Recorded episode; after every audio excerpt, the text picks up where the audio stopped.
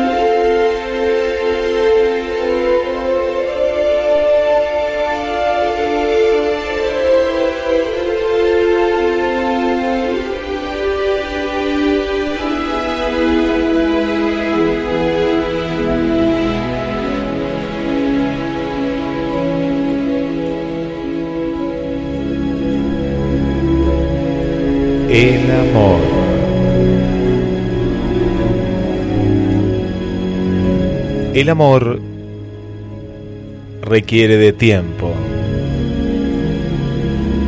Necesita toda una historia de dar, recibir, de reír y llorar. El amor jamás promete gratificación inmediata, sino tan solo satisfacción final. Amar implica creer en alguien, en algo. Supone una voluntad de luchar, de trabajar, de sufrir y de gozar. La recompensa y la satisfacción final son producto de un amor dedicado. Alcanza solo a aquellos que pueden ir más allá de ellos mismos, para quienes es más importante dar que recibir. Amar es hacer cuanto esté a tu alcance para ayudar al otro a concretar cualquier sueño que tenga. Amar implica mucha atención, cuidadosa y activa. Es hacer todo lo que debe hacerse y decir todo lo que provoque la felicidad, la seguridad y el bienestar del otro. A veces, el amor duele. El amor es un viaje permanente hacia las necesidades del otro. Debe ser atento, interesado y abierto, tanto a lo que dice el otro como a lo que no puede decir.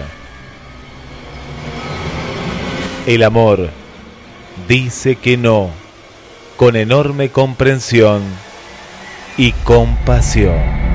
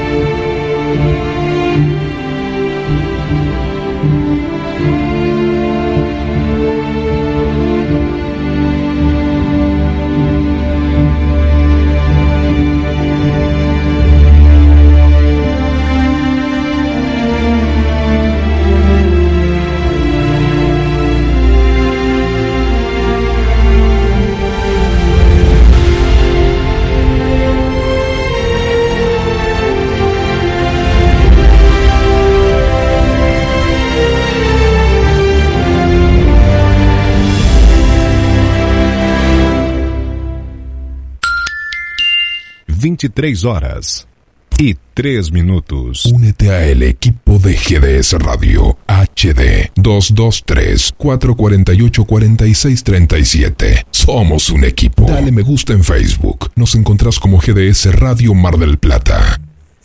Bienvenidos a un nuevo viaje en la estación de los sueños. ¿Quién te habla? Guillermo San Martino y junto a mí, Roberto. ¿Qué tal, Guillermo? ¿Cómo andas?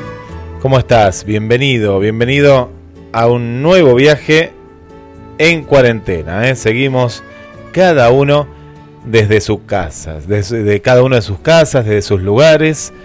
¿Y cómo, cómo la estás pasando, Roberto? Bien, o sea, contento porque en Argentina eh, las cosas se están haciendo bien y bueno, eh, esperemos que en otras partes del mundo comprendan que la cuarentena es el único camino a seguir. Sí. Eh, ya que de esta manera el virus no se propaga. en el día de ayer estaba viendo, empecé a ver una serie eh, que, que, la contamos la semana pasada, que la descubrimos, que es la nueva temporada, las nuevas capítulos de La Dimensión Desconocida. Y hay un capítulo, claro, vos todavía no lo viste, pero que en parte está relacionada ¿no? a, a, esto que está pasando o a un supuesto de lo que uno podría pensar, ¿no? ¿Qué pasaría si uno eh, se va a otro planeta? Y siempre hablamos del planeta Marte y en este capítulo de la dimensión desconocida, justamente el hombre tiene las condiciones de poder llegar a Marte, se entrenaron durante un montón de tiempo, un montón de, de, postulantes, hasta que eligieron a los mejores, por, ciertas cuestiones físicas y también de, de inteligencia. Bueno, pasa algo en el planeta Tierra que no voy a contar, entonces, claro, ellos serían los únicos que se pueden llegar a salvar porque se están yendo de ese, de ese peligro. Eh, a la vez estoy leyendo otro libro, un libro en particular que se, está, se, llama Seis números nada más. Y habla de que toda la creación se divide en seis números, tanto la intramolecular, que es lo, lo, interno, lo nuestro, las células, moléculas y cómo estamos hechos, como también el universo, a otra escala, ¿no? A una escala macro y la otra una escala eh, microscópica. Y, y justamente en este libro hablaba de que somos tan indefensos que un pequeño virus que apenas si lo podemos ver, pues vieron esa bola con esas, esos eh, cositos que salen, es minúsculo, en realidad eso lo ves con el microscopio, si no, no lo ves.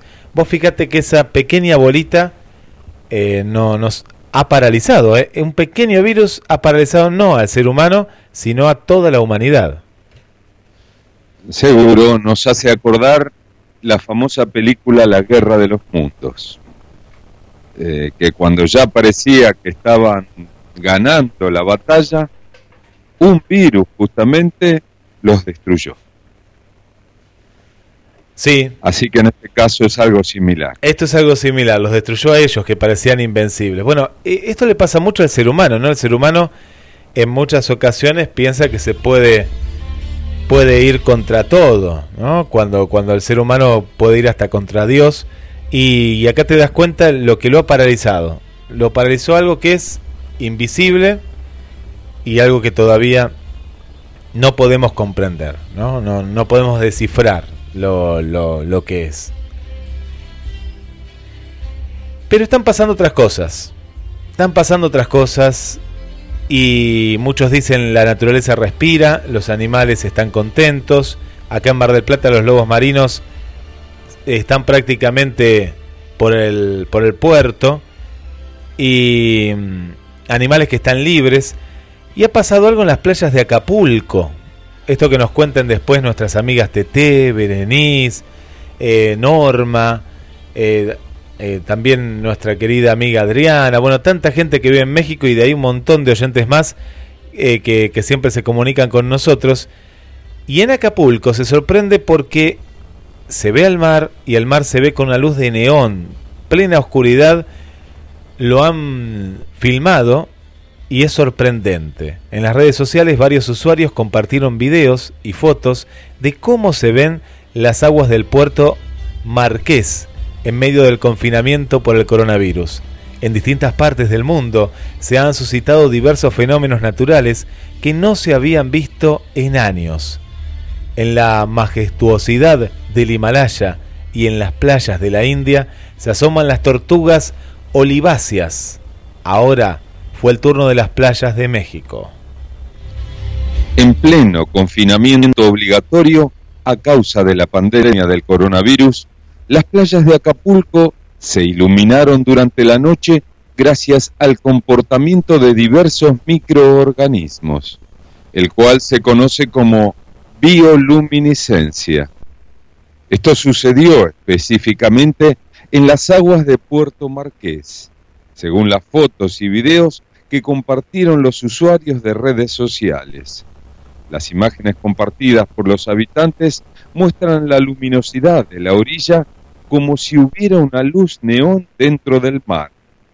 Contaron que personas con negocios de cuatriciclos los estacionan en la zona donde viven estas algas y organismos marinos para atraer visitantes, por lo que su no presencia ayudó a ver este fenómeno. La falta de presencia humana es la clave y ha ayudado a la limpieza de las playas de Acapulco, que a pocos días de empezar la cuarentena, sus aguas recuperaron un color turquesa natural, libre de contaminación.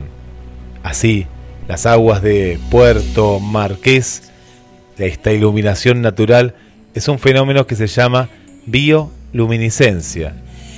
Pero te preguntarás, ¿qué es la bioluminiscencia? Es conocida como la capacidad que tienen algunos seres vivos para emitir luz mediante una reacción química, como hongos, gusanos, bacterias, moluscos y demás organismos microscópicos. La enzima luciferasa interviene en estos procesos de la naturaleza, al igual que en las aguas de Puerto Marqués, este fenómeno se aprecia más durante la noche por el contraste con la oscuridad y la falta de luz. Los organismos marinos se camuflan para confundirse con la iluminación ambiental. Asimismo, utilizan esto como mecanismo de defensa ante la aparición de depredadores y como señuelo para capturar ellos a sus propias presas. La bioluminiscencia también se le conoce con el nombre de químico-columiniscencia y se produce por el oleaje que genera algún tipo de estrés en el plancton y otros microorganismos que viven en el mar. Las imágenes son fascinantes, fascinantes, y esta es la otra cara del coronavirus. 60 años que esto que es totalmente natural no se veía en Acapulco.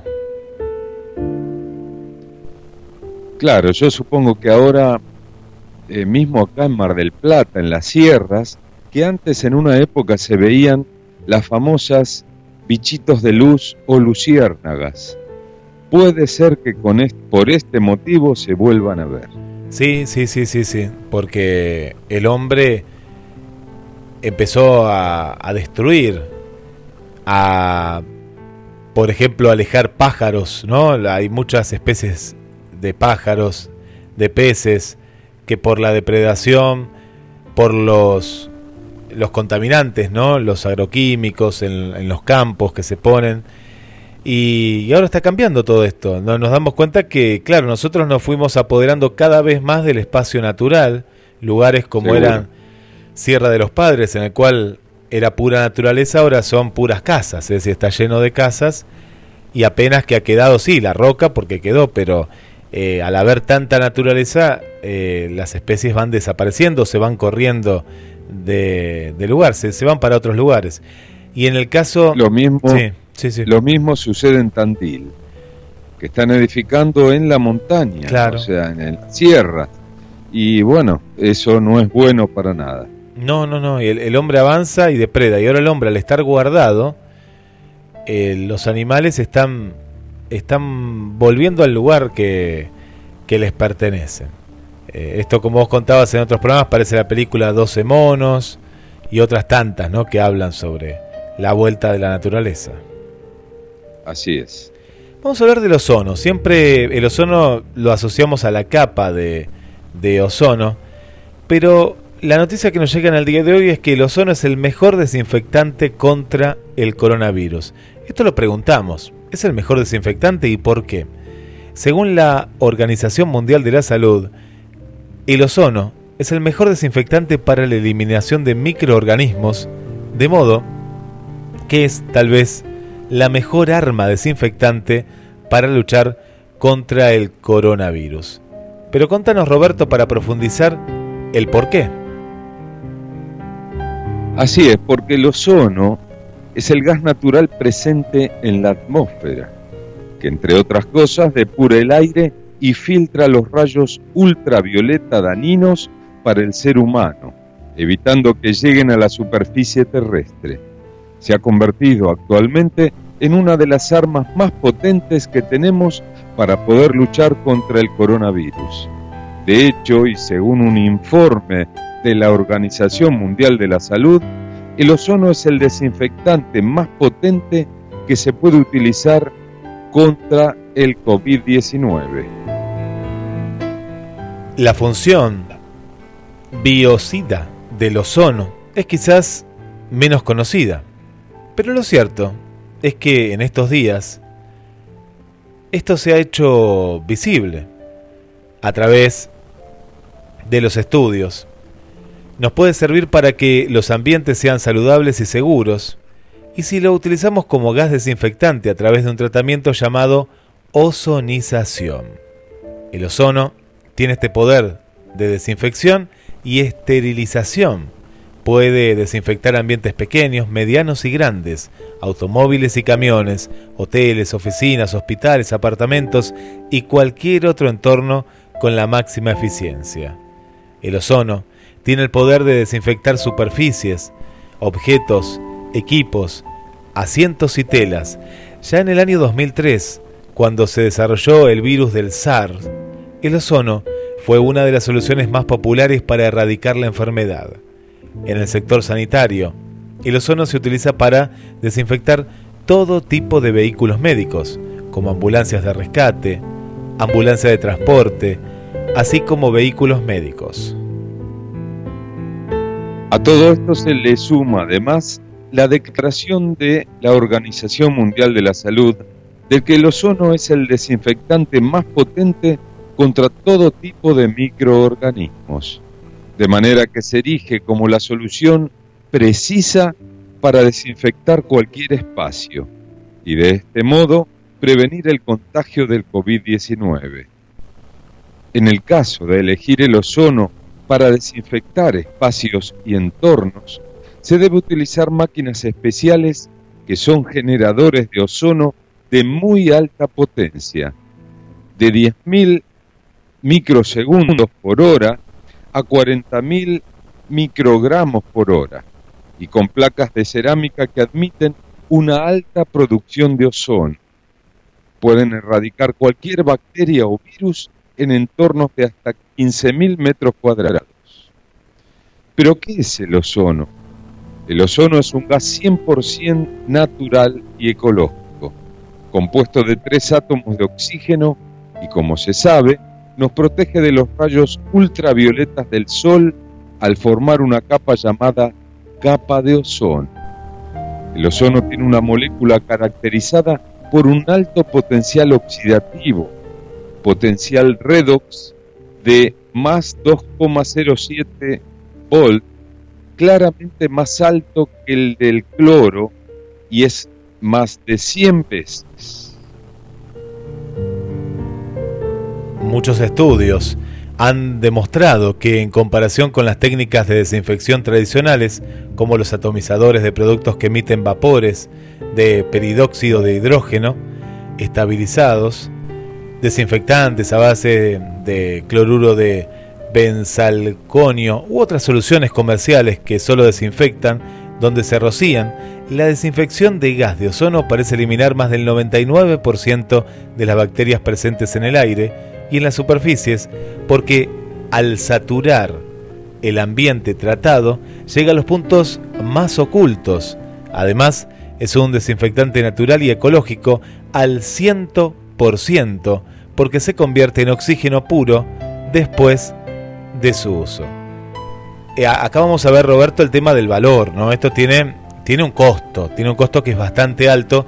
Por eso, esto mucho no, no, se ha hablado, ¿no? Aquí en la Argentina o en otros países. Eh, contanos, Roberto, ¿cómo es desinfectar ozono y cuánto vale? Claro, para desinfectar cualquier entorno se debería entonces dejar actuar a la máquina mencionada, cuyo costo está entre los 800 y los 1000 euros. Saliendo de la habitación que queremos desinfectar, si se quiere entrar, habría que hacerlo protegido con un traje especial y manteniendo la puerta cerrada. La máquina debería emitir el gas de ozono durante unos 20 segundos, tiempo más que suficiente para eliminar un virus. Aunque para no correr riesgos, se suele dejar actuar tres o cuatro minutos. Dejamos entonces pasar otros 10 minutos para que el ozono residual que no haya reaccionado, pues el que reacciona justamente se consume, se descomponga y solo sería necesario ventilar la habitación, pudiendo tener por fin una estancia libre de virus. Vamos aprendiendo, vamos aprendiendo a través de, de este virus, de esta, de esta enfermedad. En este caso, el tema del ozono. Y también pensaba en un montón de, de lugares que se están acondicionando, que se están preparando. Uno de los lugares que nosotros visitamos y conocemos porque es un mal diario turístico es el de Chapalmalal. Y vos fíjate que no se arreglaban los hoteles para el turismo y ahora se están preparando como campamento de campaña, como hoteles para, para usarlos con camas para supuestos, ¿no? Gente que se va a contagiar. Y por otro lado, se están utilizando otros de los hoteles para aquellas personas de bajos recursos que puedan ser eh, alojadas también en estos lugares. Seguro. Em, volviendo al tema del ozono, el ozono también eh, se usa, otros usos que tiene, es para la gente que tiene artrosis, artritis, la ponen justamente en lugares como se puede, se puede decir como una cápsula, se la introduce adentro y se deja más o menos media hora. Y eso a través de varias semanas empieza a calmarle los dolores de artritis y artrosis. Así que eh, tiene varios usos el ozono. ¿eh? Muy bueno, muy buen dato Roberto. Y y aplicarlo, ¿no? Todo lo que sea la lucha contra eh, este virus y contra y también a favor de, del bienestar nuestro eh, va a ser bienvenido. Estamos aprendiendo mucho, se están haciendo un montón de, estudios, más de 70 vacunas se están probando en todo el mundo y el mundo está, está una parte, ¿no? Del mundo está trabajando para para encontrar esta, esta solución eh, esta noticia que, todos estamos esperando. Hasta la estación de los sueños también ha cambiado en torno a esto. Pero lo que no tenemos que hacer, dejar de hacer es mirar al cielo. Unas noches hermosas eh, en, nuestros, en nuestros cielos se están produciendo. Y en el próximo bloque vamos a estar, eh, te vamos a estar contando de mm, un tren, un tren extraterrestre. ¿Vos lo viste, Roberto, en el cielo? No lo vi, pero estaría bueno verlo, ¿eh? Hay gente que ya lo vio, ¿eh? Hay gente que ya vio este tren extraterrestre y bueno, vamos a ver de, de, qué se trata, de qué se trata este tren que, que se puede ver en cualquier lugar del mundo y te lo vamos a estar contando. Vamos a ir a la pausa, se viene el cuento también en esta noche especial, mucha gente del otro lado escuchando. Si es la primera vez que nos sintonizas, estás escuchando la estación de los sueños y quédate porque esto recién comienza.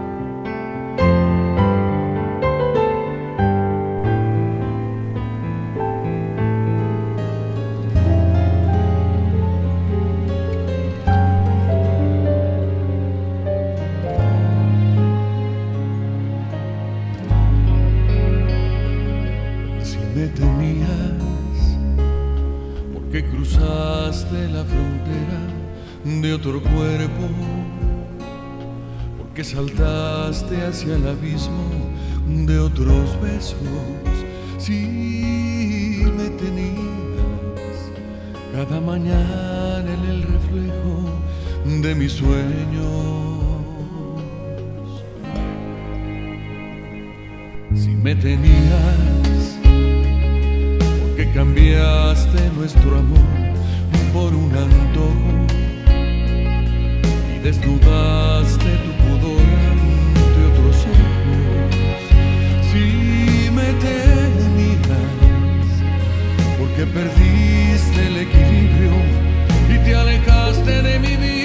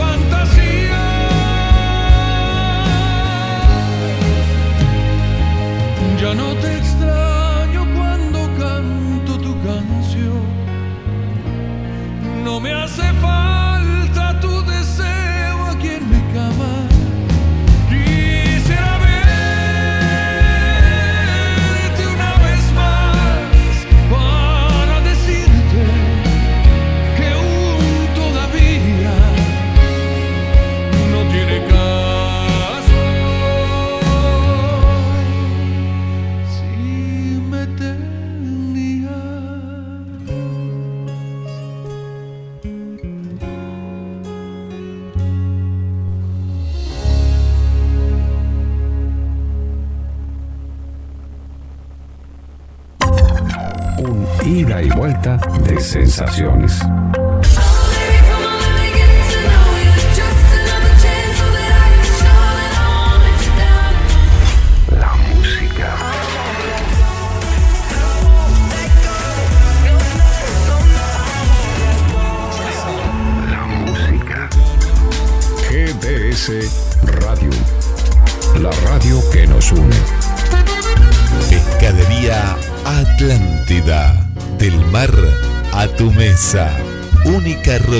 Marina.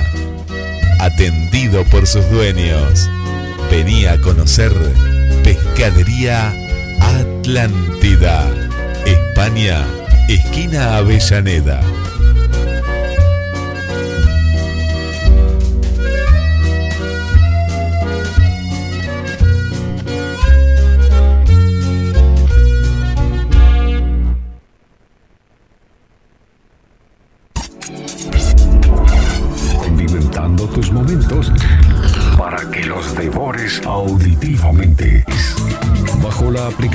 gratuita de GDS Radio en tu móvil o tablet en Play Store, App Store o Blackberry. Búscanos como GDS Radio y llévanos a todos lados. Dale me gusta en Facebook. Nos encontrás como GDS Radio Mar del Plata.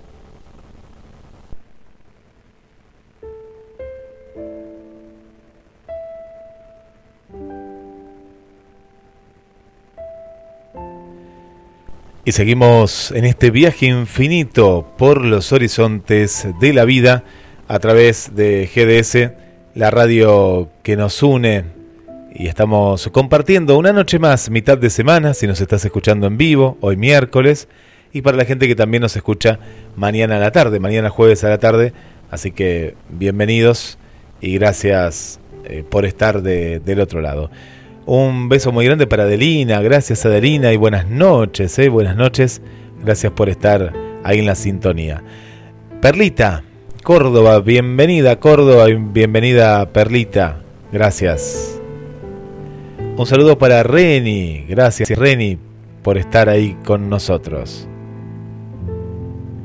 Silvia, bienvenida Silvia, desde Mendoza, eh, gente de Mendoza que está con nosotros para Mónica y para el amigo José del barrio Pueyrredón, aquí de, Mar del Plata.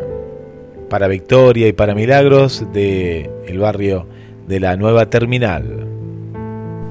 Bueno, ahora vamos a seguir mandando más saludos para todos los que nos acompañan. Mariana también, gracias Mariana. Y se viene el cuento, ¿eh? nos preparamos, nos preparamos para disfrutar un nuevo cuento en la estación de los sueños. Pero contábamos, Roberto, que hay unas noches maravillosas. Esta noche, por ejemplo, no sé si vos te asomaste, si los oyentes se asomaron, es una noche hermosa. ¿eh? El que tiene un telescopio debe estar disfrutando de, de estas noches. Así la Vía Láctea se ve perfectamente e inclusive se aprecian algunos planetas. Sí, es una noche de esas para, para quedarse, te, te, abrigas un poquitito porque está apenas un poco fresco y para, para quedarte observando. Y no sé por qué, pero parece que está más limpio hasta el cielo, como no pasan aviones, eh, tenemos hasta menos contaminación, eh, ojo con eso. Claro que sí. Bueno, Uno de los cielos más hermosos que tenemos en la Argentina es el cielo de Sierra de la Ventana. Las noches son oscuras y, se ve perfectamente la Vía Láctea. Y el tema es que si hoy en día vos ves algo esta noche, mañana ves algo que se mueve, y bueno, asustate porque no hay aviones, eso también hay, que tenerlo en cuenta. Y, esto es lo que le ha pasado a, a, Fernando, por ejemplo, oyente aquí de Mar del Plata, que hace unas semanas él vio algo en el cielo algo en el cielo que lo asustó y mucho, porque es como si vos vieras muchísimos satélites juntos, pero muchísimos, ¿eh? no, no te estoy hablando de uno o dos, imagínate que ya es difícil ver uno, ver 60, son 60 los satélites que están dando vueltas y que la gente lo ve una y otra vez, pero cada vez que lo ve se asusta, porque ya esto hemos contado de qué se trata, pero en el día de ayer mucha gente los volvió a ver y ahora es como que, claro, asombran y más por esto que te contamos que en el cielo están las estrellas y parece que son muchas, muchas, muchas estrellas una detrás del otro. Y se ha llamado ahora el tren. Sí, el tren, eh, ¿por qué? ¿Por qué? Porque mm, esto que se ve, un tren extraterrestre, que se veía en el cielo, en este caso fue en el hemisferio norte. Después tenemos que ver, porque sabiendo lo que es, podemos saber cuándo lo podemos ver en el hemisferio sur. Es un supuesto tren extraterrestre que se veía en el cielo. ¿Y qué era, Roberto, en realidad? Contarle a la gente porque las imágenes son impresionantes. Claro, porque están, están pasando tantas cosas en la Tierra que ya todo es posible. Algunas personas han observado un supuesto tren extraterrestre que se veía en el cielo por el hemisferio norte. Pero claro, de momento no hemos visto seres de otros planetas. Entonces, ¿qué eran esas luces que aparecían en el cielo? ¿Y qué eran? ¿Qué eran? Bueno, esta es la, la gran pregunta que, que se están haciendo. ¿Qué eran? Bueno, al parecer, porque lo, seguimos dejando en duda, porque esto, esto es como algo muy... No se ha explicado muy bien, solo te explican lo que te vamos a contar ahora, pero para mí debe haber algo más detrás de todo esto. Se llama Starlink de SpaceX, la compañía de Elon Musk o Musk. Eh, es un multimillonario, era este hombre que quería ir a Marte, que quiere poner una base en la Luna. Eh, bueno, ha hecho un montón de proyectos y propone poner en órbita para tener su propia red de Internet. La imagen que se ha propagado por las redes sociales dejaba ver medio centenar, sí, medio centenar de satélites uno al lado del otro que se lanzaron la pasada semana. Claro, se van lanzando más, este es el tema, por eso ven más y ven más en otros lugares. Los que vio Fernando eran de la primera etapa. Estos fueron los nuevos de la semana que pasada, que son más luminosos por lo que vemos en la foto, a bordo de un Falcon 9. ¿Qué es un Falcon 9? No es el auto argentino, sino que es un cohete reutilizable que consiguió volver a la Tierra y aterrizar posteriormente. Se ven en el cielo porque su material de revestimiento refleja la luz del sol. No todos los han podido ver, solo las personas que miraban al cielo en la parte en este caso del hemisferio norte y comentan que a medida que pasen los días, esta imagen ya no se verá. El objetivo del SpaceX es lanzar una mega constelación de unos 12.000 satélites Starlink a la órbita terrestre baja y así dotar de un mejor acceso a Internet en todo el mundo. Aunque esto hará que todo el mundo tenga Internet, hasta los países más pobres. Algunos astrónomos ya han explicado que tales aparatos, al ser muy brillantes, pueden interferir en las observaciones científicas. Han manifestado sus quejas frente al SpaceX porque el cielo tiene que verse natural y dejarlo tal como es. Claro, y los científicos están hablando eh, con los responsables ¿no? de este proyecto que ya es una realidad de SpaceX para mitigar este gran brillo, porque es impresionante lo, lo, que se ve, hasta te asusta.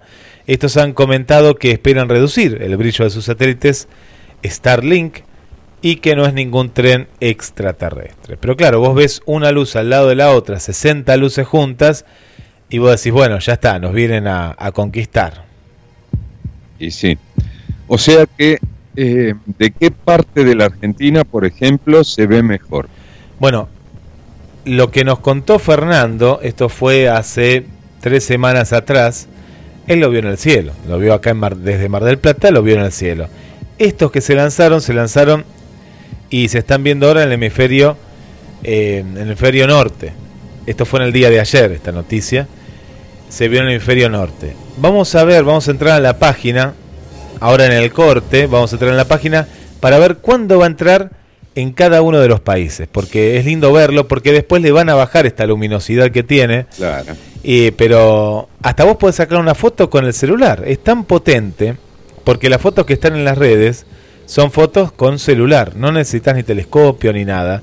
Y, y bueno, es toda una fila, eh, media transversal al, al horizonte. Y vamos a ver si podemos sacar la hora y el lugar que se puedan ver, porque bueno, es digno digno de, apreciar y ahora que tenemos más tiempo y tiene que estar despejado, eso sí, es lo único que el cielo esté como el de hoy, ¿no? El cielo despejado. Así que, bueno, nos, estamos acostumbrando a, ver diferentes cosas en el cielo. Hacía mucho que no se veía, eh, más allá de la estación espacial que está dando vueltas desde hace muchos años, o la antigua estación Mir, que se cayó hace unos años. Así es.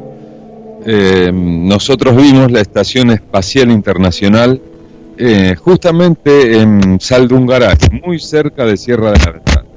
Sí, sí, sí. Y bueno, eh, realmente era impresionante. Sí, sí, sí. Bueno, hay, hay, problemas con el satélite ahí, con el estudio de, de la Estación de los Sueños. Así está volviendo. Este... Hay interferencia, vuelve la interferencia, así que vamos a tratar que no te eh, abduzcan y te lleven. Y vamos a ir al cuento presentado por Pescadería Atlántida, del mar a tu mesa, la única roticería marina que está abierto también y que te alimenta en esta cuarentena. Así que pasa por España y Avellaneda. Hacen horario corrido hasta la tarde, como todos los, los negocios aquí en Mar del Plata hasta las 19 horas. Pescadería Atlántida, del mar a tu mesa, España, esquina Avellaneda, presenta el cuento.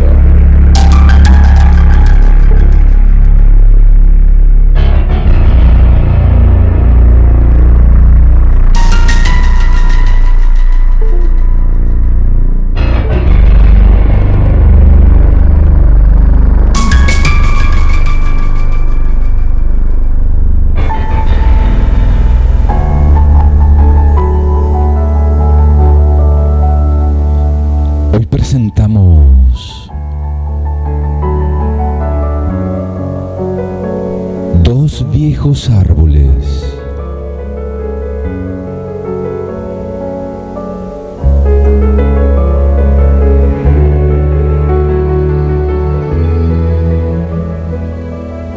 En una granja pequeña y pobre vivían un hombre bueno y su esposa.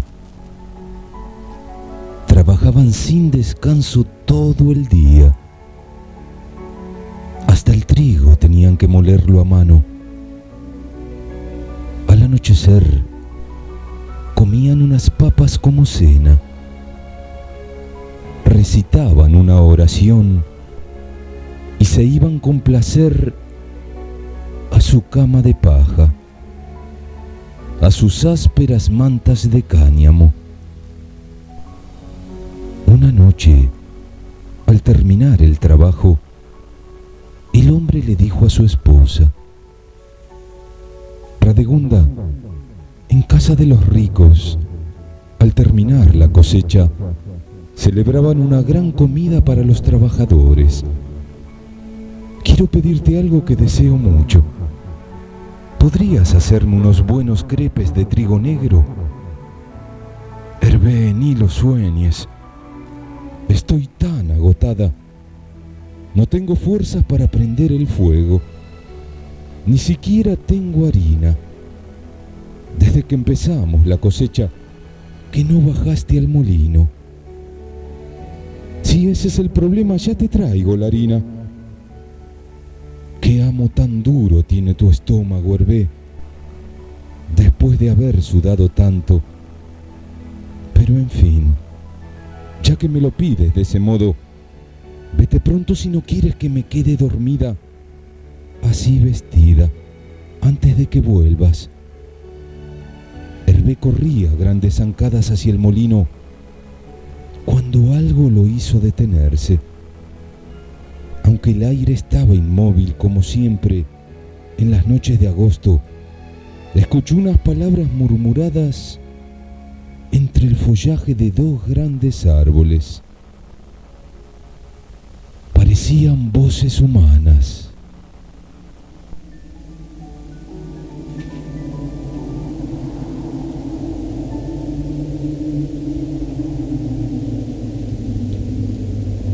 Tienes frío, Marit. Todo tu cuerpo tiembla. Decía el árbol de la derecha. Sí, Helverst. Estoy helada, contestaba el segundo árbol.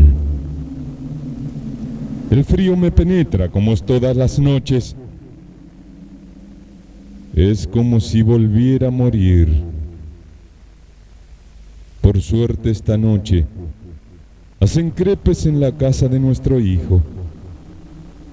Habrá fuego y podremos ir a calentarnos cerca de las brasas. Ojalá me hubieras hecho caso en vida, Marit. Y ahora no tendrías necesidad de esperar que hagan crepes por las noches para sentir un poco de calor.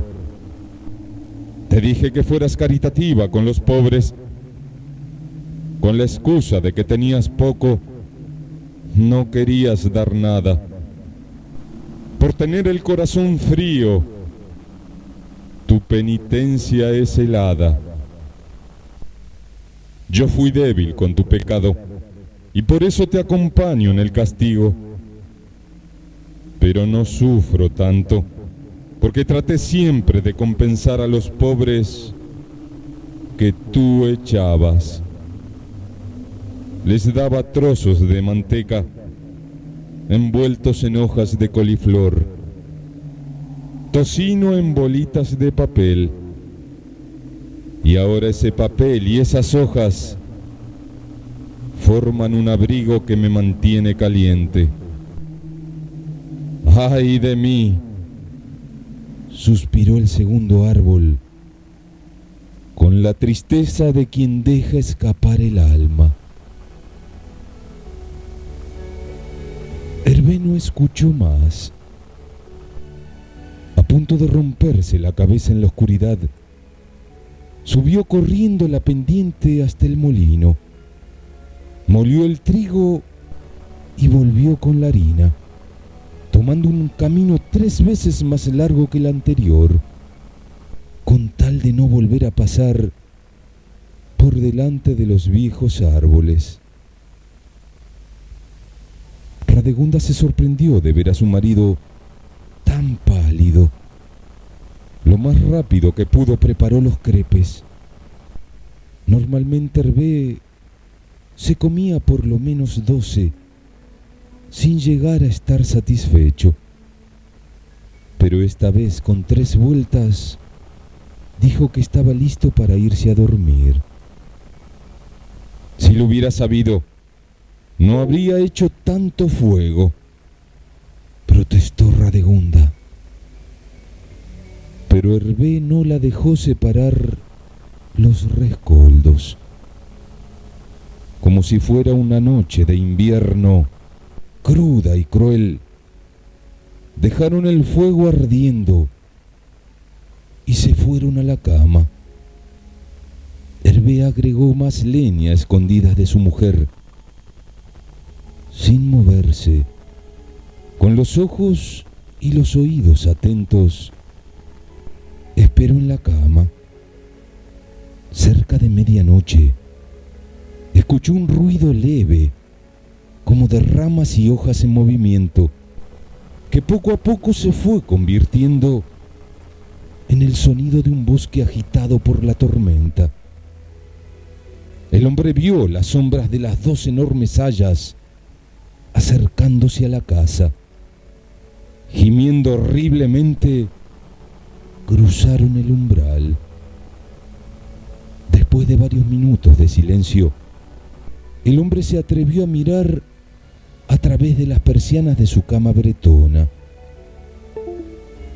Vio a su padre y su madre sentados a cada lado del hogar. Ya no tenían forma de árboles, la madre se había levantado la falda de fustán rojo para calentarse las piernas. Hervé despertó a su mujer para que viera el extraño espectáculo. Está soñando, tiene fiebre, mi pobre marido, dijo ella. Allí no hay nada ni nadie. Pero entonces Hervé tocó con su piel de radegunda y le transmitió el poder de ver a los muertos. Su mujer se frotaba las manos de miedo y asombro. Los viejos hablaban de la dureza del castigo y de lo bueno que era escapar por un rato del frío que los consumía. Al dar la medianoche, los viejos salieron de la casa convertidos otra vez en árboles. Con un ruido de voz que avanzaron hacia su lugar de siempre. Cuando la noche volvió a quedar desierta y silenciosa, Hervé le contó a Radegunda todo lo que había visto. Es bueno saberlo, dijo su mujer. Mañana daré una enorme torta para los pobres de la parroquia y encargaremos dos misas para tus padres en la iglesia. Así lo hicieron.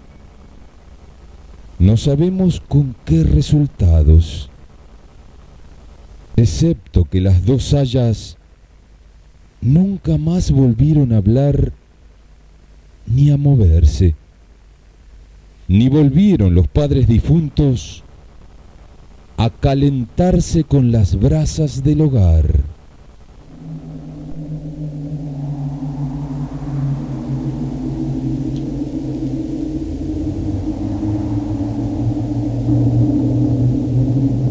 Este cuento es un simple recordatorio de la necesidad de comportarse caritativamente en este mundo para no ser castigados en el otro.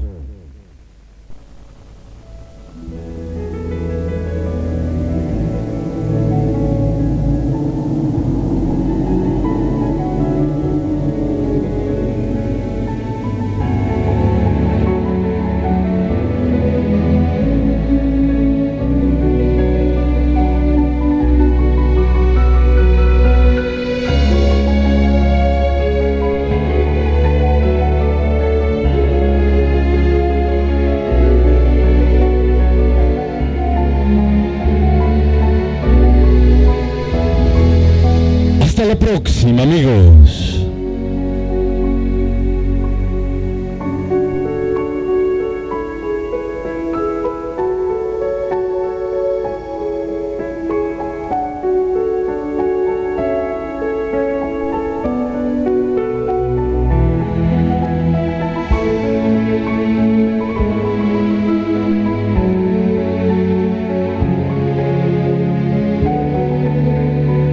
Estás escuchando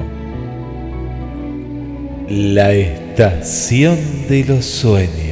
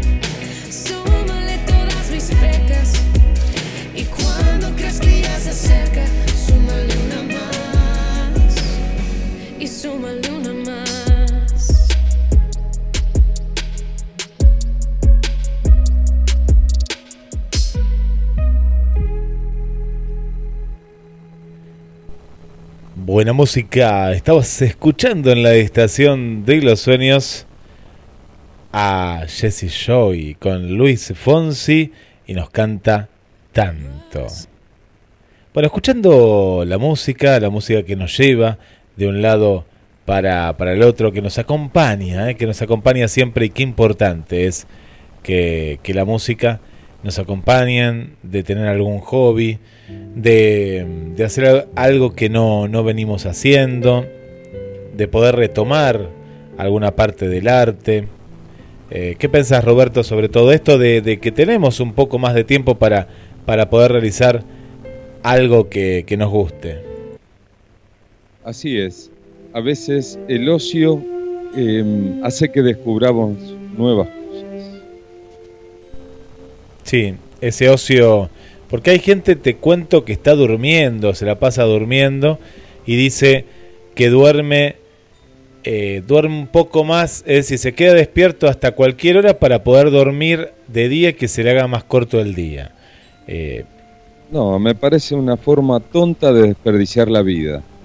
Eh, sobre todo si vive en una casa que hay tantas cosas que hacer. Sí.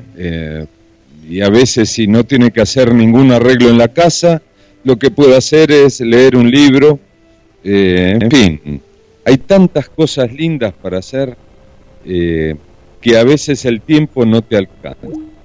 Sí, sí, sí, sí, sí. Qué, qué importante, ¿eh? qué importante el, el aprovechar, ¿no? El aprovechar ese tiempo. Tenemos muchos amigos y amigas que, que nos están escuchando.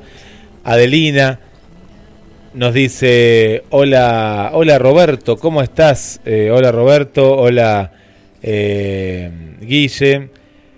Qué interesante, eh, qué bello programa e interesante lo del ozono. Mata el 99% de las bacterias presentes en el aire. Así es, así es. Un saludo para Reni también. Gracias Reni por estar. Qué lindas esas estrellas, cuántas estrellas. Eh, bueno, Olivia, que le encantó el cuento. Cariños a Mirto Grosso, a Tito Soria, Guille, Roberto, mi amiga Elenita de Invasión Chayán. Elenita está durmiendo, me parece. ¿eh? Eh, ah, acá nos pone Roberto una foto, Adelina, de estos satélites. Impresionantes son los satélites, ¿eh? Son impresionantes los, los satélites que, que están en el... En el es la atmósfera ahí nomás, es el límite. Por eso también se ven tan grandes. ¿Los ves, Roberto? Eh, sí. A, al, al, estar más cerca, es decir, están a un nivel mucho más cerca y por eso se ven tan grandes. ¿eh? Por eso se ven tan grandes y tan luminosos. Y esas son las placas. Refleja el sol y ahí se está viendo. Eh, agradecemos ahí por, por esta, esta imagen que ahí la compartimos. Tete, buenas noches Roberto, Guillermo y a todos. Gracias por estar. Adriana del Centro, gracias Adriana. Y acá compartieron, Olivia compartió un montón de imágenes de los árboles, justamente por, por el programa. Bueno, muchas gracias, muchas gracias por estar. María Belén Cardoso nos manda sus saludos. Buenas noches, grupo, programa desde San Miguel. Bueno, muy bien. Gracias a todos por estar. Adriana de Guadalajara, Berenice por aquí arriba también. Saludos, un gusto escucharlos, Roberto y Guille. Gracias por estar. También para Agustina, para Daniel, para Fidel y para Vicente. Gracias. Y llegó el momento del cuento. Estamos ahí a, a minutos nada más de la medianoche y se viene un nuevo misterio porque parece ser que hay un planeta que observamos no hace mucho tiempo y que ahora ya no está entre nosotros. ¿Puede desaparecer un planeta de esta manera? En misterio sin resolver, el enigma del planeta que desapareció. Y el universo sigue en marcha. A pesar del coronavirus SARS-CoV-2 El cosmos no se detiene. A 25 años luz de la Tierra, que se encuentra el sistema Fomalhaut. Allí hay o había un exoplaneta bautizada como Fomalhaut B, identificado por primera vez en el año 2008, en base a imágenes tomadas en el año 2004 y 2006. Desde entonces, Fomalhaut B había sido claramente visible durante varios años de observaciones del telescopio Hubble. Pero ahora, 2020, ya no está. No, desapareció. Una interpretación es que en lugar de ser un objeto planetario de tamaño completo, podría ser una gran nube de polvo de expansión producida por una colación entre dos grandes cuerpos que orbitaban alrededor de esta estrella. Estas colisiones son extremadamente raras, por lo que es un gran problema que realmente podamos ver una, explica András Gaspar, uno de los autores del estudio. Creemos que estábamos en el lugar correcto, en el momento adecuado para observar y haber presenciado un evento tan poco probable con el telescopio espacial Hubble de la NASA. El sistema Fomalhaus es el laboratorio de pruebas perfecto para todas nuestras ideas sobre cómo evolucionan los exoplanetas y los sistemas estelares, añade George Reich, coautor del estudio. Tenemos evidencia de tales colisiones en otros sistemas, pero nada de esta magnitud se ha observado en nuestro sistema solar. Este es un modelo de cómo los planetas se destruyen entre sí. Los científicos descubrieron, a través de las imágenes del Hubble tomadas en el año 2014, que el planeta había desaparecido. A esto hay que sumarle que un registro de imágenes a lo largo del tiempo mostraban que el objeto se desvanecía continuamente. Claramente, Fomalhaus estaba haciendo cosas que un planeta no debería estar haciendo. Teniendo en cuenta todos los datos disponibles, Gaspar y Riech piensan que la colisión ocurrió no mucho antes de las primeras observaciones tomadas en 2004. En este momento, la nube de partículas de polvo de alrededor de un micrón que es 1 barra 50 del diámetro de un cabello humano, estaba por debajo del límite de detección del telescopio Hubble. De, de hecho, ahora mismo, los autores estiman que la nube de polvo se ha expandido a un tamaño mayor a la órbita de nuestro planeta Tierra alrededor del Sol. Meras hipótesis de un planeta que hace pocos años estaba allí y ahora desapareció.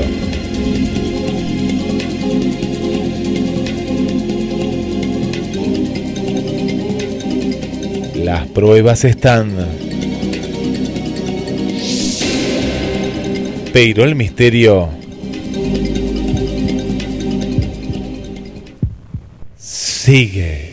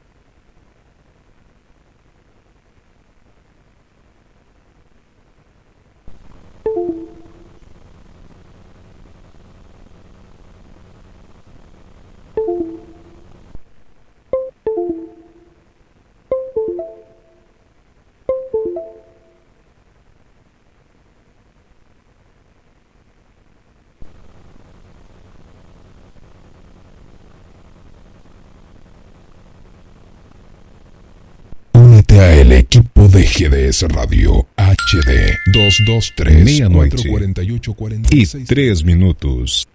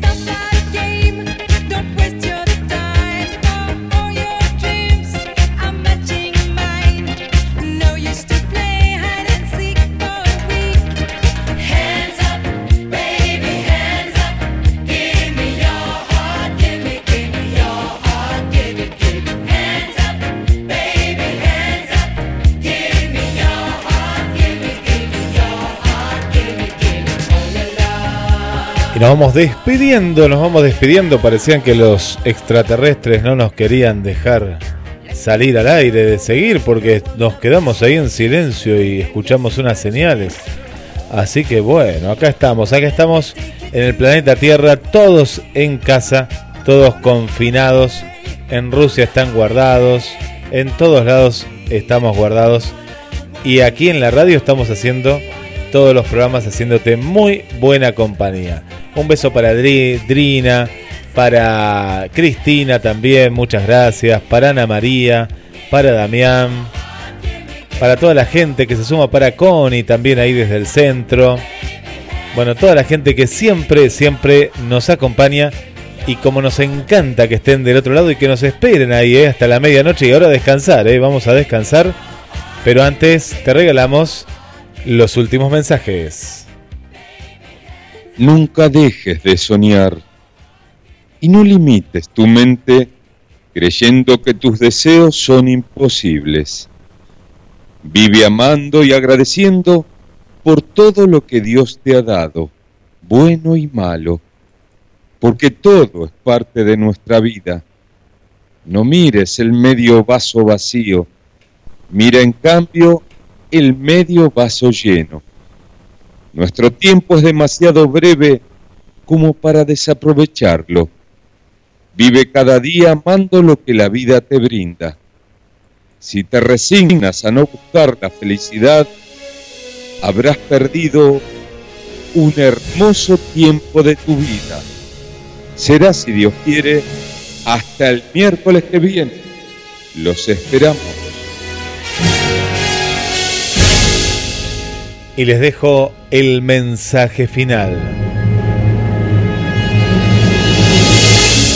Si quieres vivir más, deberás dominar el arte de apreciar las pequeñas bendiciones cotidianas de la vida.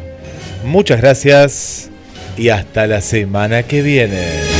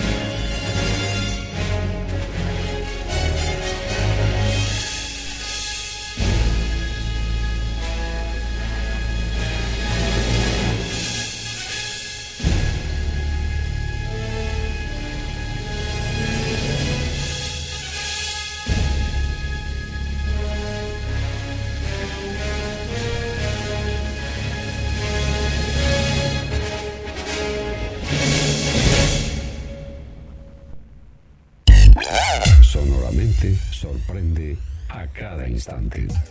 El bonus track de cada día. GDS Radio, Radio, Radio. Pescadería Atlántida.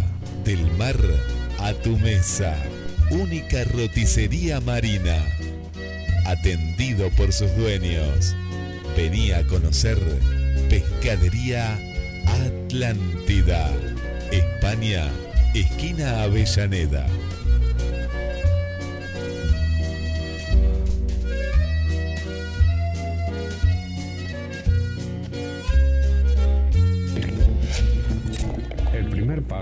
Es posible que no te lleve a tu destino, pero te alejará de donde estás. Pero te alejará de donde estás. GDS Radio. La radio que nos une. Glaciar Perito Moreno, ubicado dentro del Parque Nacional de los Glaciares, que fue declarado Patrimonio Mundial Natural de la Humanidad. Su frente es de 5 kilómetros y su altura llega a alcanzar los 80 metros sobre el nivel del agua.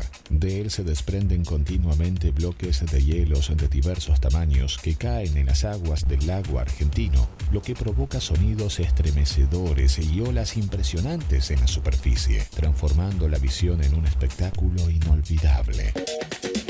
Es uno de los pocos en el mundo que se halla en constante avance. Se pueden realizar varias excursiones lacustres y terrestres y hasta caminar sobre él para estar en contacto con el hielo glaciar, conociendo sus picos y lagunas interiores. Dentro del parque, situado a 80 kilómetros de la localidad del Calafate, pueden conocerse otros glaciares cercanos y realizar variadas actividades.